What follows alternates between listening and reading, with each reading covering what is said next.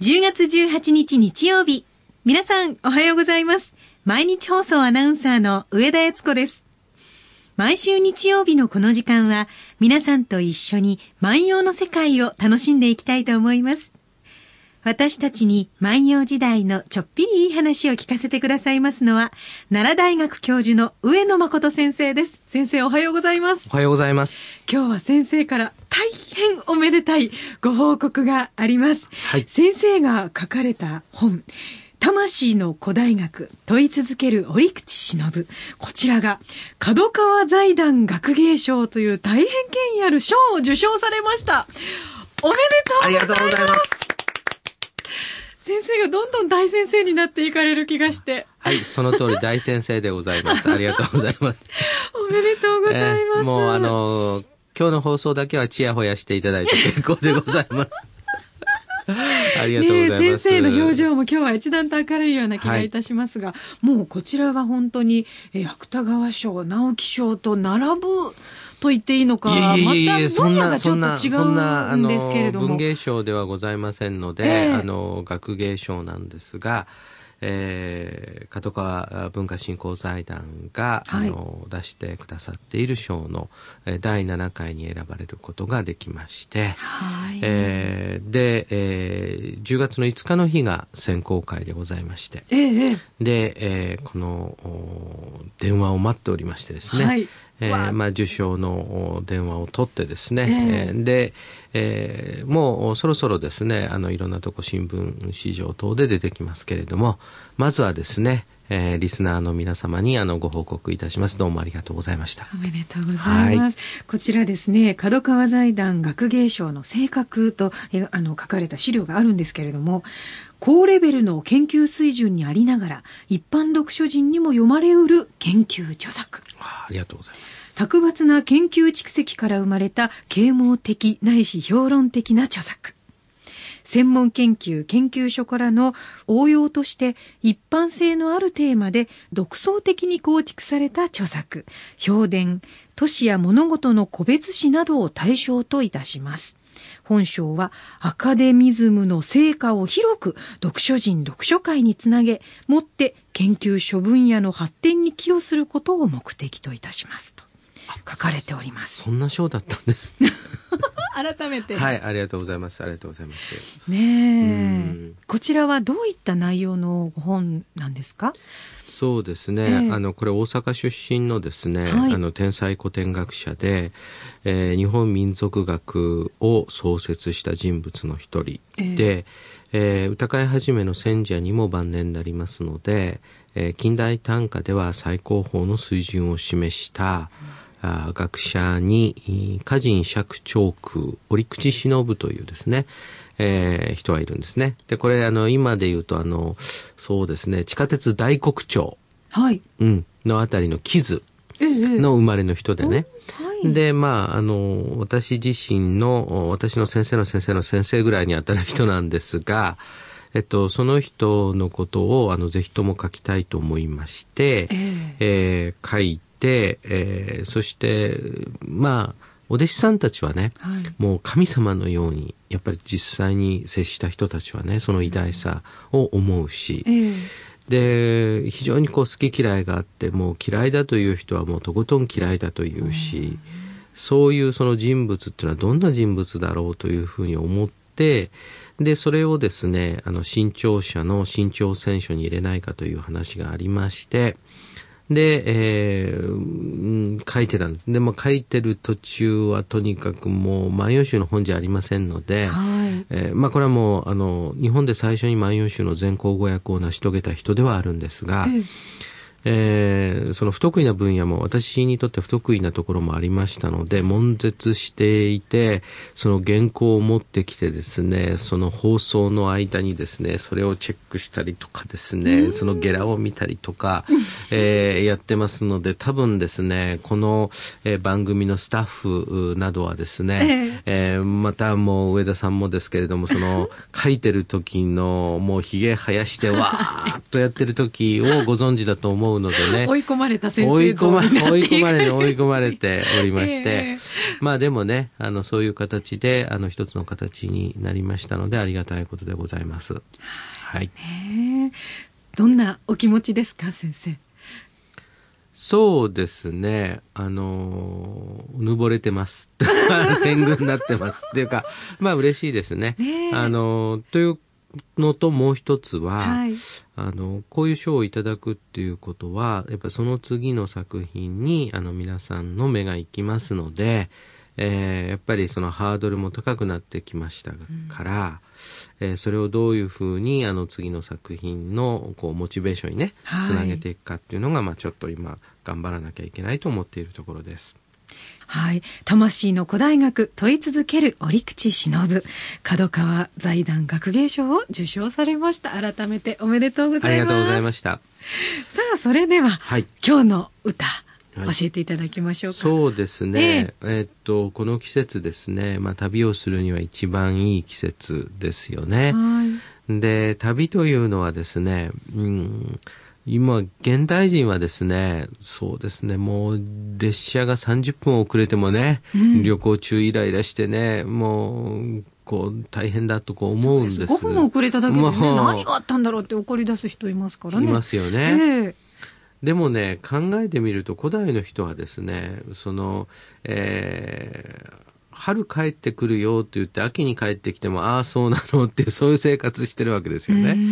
で、そういうような、あの、中で、うん当然ですね、もう旅っていうのは計算できないことがもう次々に起こってくる。はい。宿がないとかね、食べ物がないとかね、えーでもね、一方でですね、そういう旅であればこそですね、ええいろんな人の手助けが必要ですし、そのいろんな人と接しますよね。はい。そうすると当然その恋もするっていうことはあるわけですね。うん。アバンチュールですね。はい。そういうことがまああるわけですよ。で、そうするとですね、ええその時に旅が終わるっていうことは一応そこでその人と別れてしまうと。そういうことになりますねるんで一緒に帰ろうかっていうことにはならないんですうね。ん、まあそういうこともあったでしょうが、この場合はですね、こういうことになったようです。ちょっと私のですね、えー朗読を聞いてえーみてください。草枕旅の悲しくあるなえに、芋を相見て後恋むかも。芋を相見て後恋むかも。草枕は旅にかかる枕言葉で、旅の悲しくあるなえに。つまりです、旅がだんだんですね、はい。悲しくなってくる、辛くなってくるわけですね。うん、当時旅っていうのは楽しむものではなかったんですか？そうですね、うん。旅を楽しむことができる人というのはもうごくごくあの少数の人たちですので、えーまあ旅は悲しいもの別れを伴うものとして描かれるわけですがある苗にっていうのは、えーもうそういう折に触れてとかねそういう折ってまさにその時ぐらいの感じなんですが、えええー旅が悲しくあるまさにその時に、はい。芋を相見て恋人を見てですね、ええでそうおそらくそこで出会ったんでしょうね芋って言ってるわけですから、うん。相見てっていうのは互いに見る互いに目を見るということは恋を恋の始まりである。ですから、あ芋を相見て、後恋むかもと言ってますから、後にえー恋しく思うのだろうか。というふうに言ってるわけですね。はい。でそうするとですね、うーん、今はいいと。ええもう本当にもう旅がね、もう辛くなってきた時に、えー君に出会えてね、もう、うんこんなにその素晴らしい旅の時間をね、過ごすことができて、もう嬉しいと。そうか、やっぱりいい出会いがあると辛い旅もいい旅になるんですね。いい旅になるわけですよね。で、そうするとね、その、芋を相見て、後恋むかも、とか言ってるわけですから、ええそうするとね、でもね、でもね、これ別れた後はね、はい。その、恋しくなってしまうだろう、とこういうふうに言ってるわけですね。うん。ということはですね、これ、だんだんだんだんこう、別れの日が近づいてきてるんでしょうね。ええまあ、お仕事が終わるとか、都に帰らなければいけないとか、えー何らかの理由で、その別れが近づいてくる。そしておそらく将来は別れるかもしれない。で、別れた時には後恋むかも、えー、恋しく思うのではないか。というふうにこう言ってるわけです。はい、ということはね、まあおそらくですね、彼女に対してですね、いやもうこの旅が終わってね、君と別れたらね、後恋しく思うよと。で、この後ですよ。例えば上田のイラつめだったら、はい、そんなこと言わずに私も一緒に都に行くわというか、ういや、あの、お互いね、生活環境が違うから、そのお互いの胸に秘めて、はい、ここで、えー、お別れするのが良いでしょうと。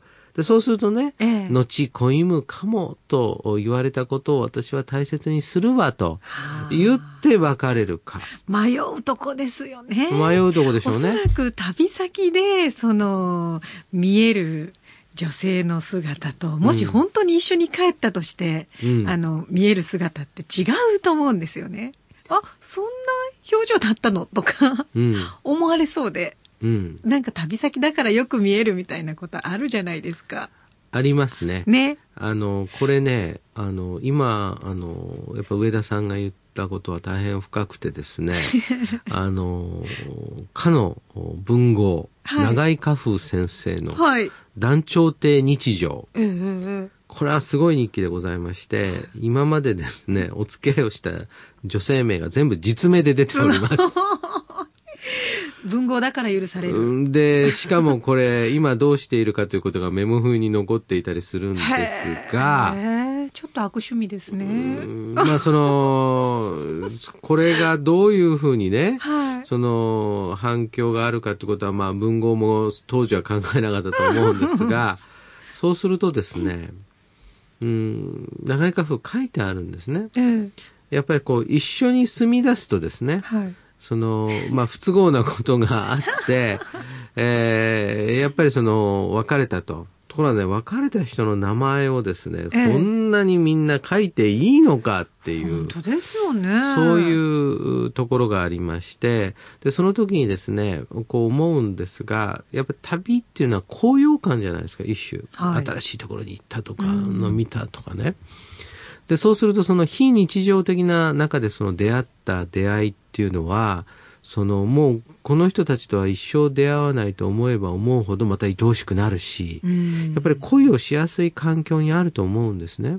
確かにそうですね。あと何日しか一緒にいられないって、こう指折り数える時に恋に落ちるんですよね。うん、そうそうそうそう。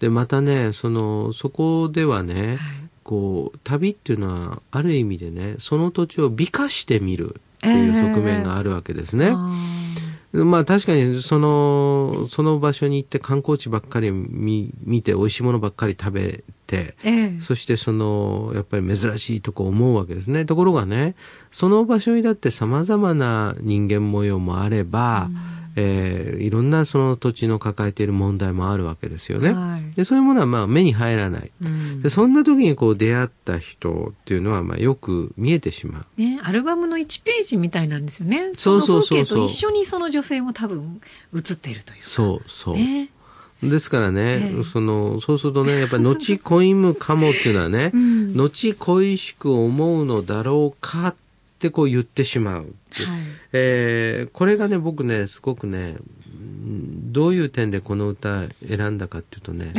ー、旅の名残、はあ、あのね旅ってねあの行ってよかったこんなものを見ることができたこんなものを食べることができたこんな人に会えたっていうのも一つなんだけどももう一つはね、ええ、こう帰ってきてね、はい、あの時はこうだったなああだったなってこう思い出す。でまあちょっとかっこよく言うとね、はい、旅を熟成させる期間。なるほど、うん、うん、はいはい、そういうのって僕はあると思うんですよ。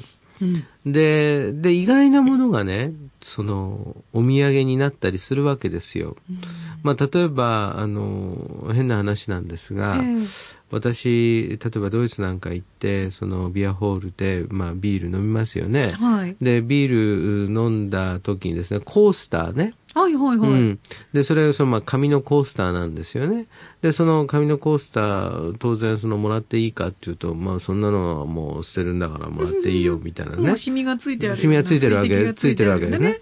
でそこにね、ええちょっとその店員さんにねこの店の名前とその君の名前だけちょっと書いてくれるなんて言って書いてもらうわけですよ。はい。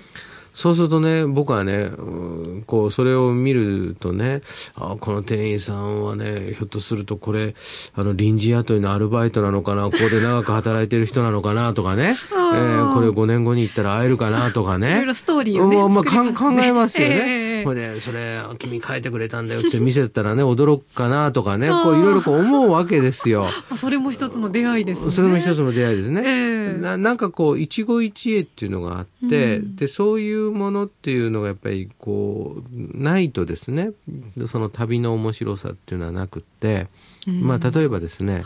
そのもうカニをお腹いっぱい食べると、えでもうよかったよかったとこういうふうにこう食べるわけですね。でもう翌日胃が重いからご飯食べられなかった。朝ご飯食べられなかった。ちょっと昼間になるとね、ええ。小腹が空いたと。で、たまたま行ったお蕎麦屋さんの蕎麦が打ち立てて美味しかったって言った時にカニと、並ぶぐらい美味しかった。もうカニと並ぶ。で、帰ってくるとね、あの蕎麦、あの蕎麦っていうふうに、こう、あります。そういうります。あるでしょ本当に、あの、なん、なん、ナイク入った、ただの食堂のあのオムレツが美味しかったみたいなとかってあります。ます特に名物でも何でもないのにそうっていうね。そう。